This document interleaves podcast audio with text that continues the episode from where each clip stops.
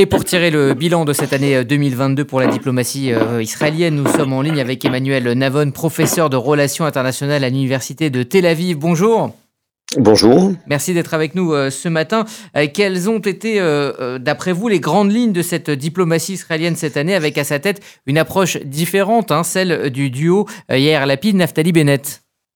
Alors évidemment, l'un des principaux euh, défis euh, de la diplomatie israélienne en 2022 a été euh, la guerre en Ukraine et les dilemmes que cela a posé pour la diplomatie israélienne, dans la mesure où Israël ne voulait pas trop, je dirais, froisser la Russie du fait des intérêts israéliens en Syrie, mais avec le temps, avec l'accentuation des agressions russes et des crimes de guerre russes contre l'Ukraine, avec la, demande américaine euh, de s'aligner avec les États-Unis face à l'agression russe.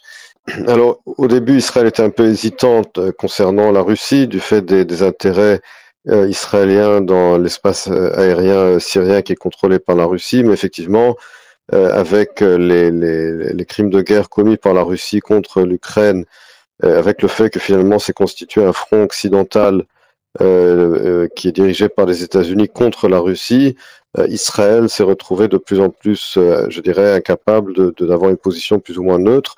Et donc, euh, le gouvernement israélien de l'époque a pris une position beaucoup plus claire contre la Russie et en faveur de l'Ukraine. C'est un choix diplomatique qui, à mon sens, s'imposait, mais qui n'allait pas de soi, effectivement, au début, au début de la guerre.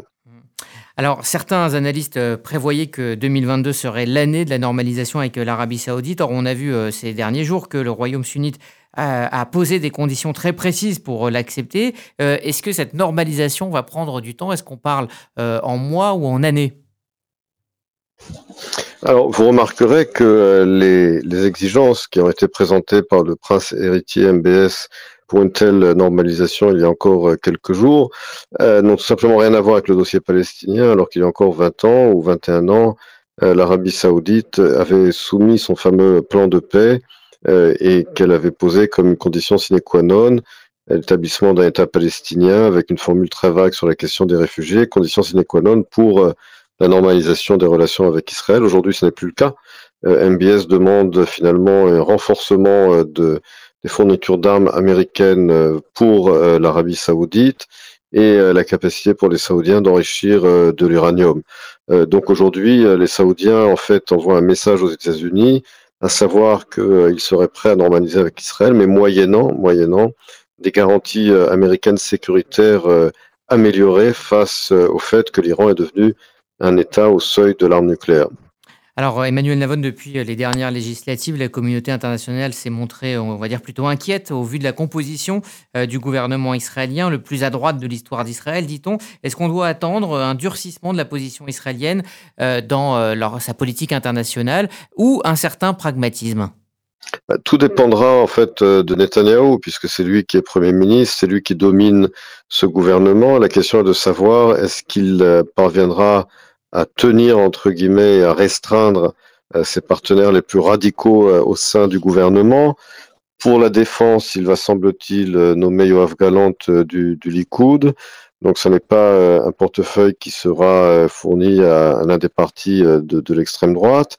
Et en ce qui concerne les affaires étrangères, au moment où se parle, on ne sait pas encore qui va être son candidat au poste des affaires étrangères, mais c'est Netanyahu qui pourra déterminer euh, la, politique étrangère euh, d'Israël, mais la question se pose tout de même sur les questions sécuritaires et les questions internationales. Parviendra-t-il, oui ou non, à contrôler euh, les membres les plus radicaux de son gouvernement? Et là-dessus, on n'aura la réponse que dans, le, dans les mois à venir.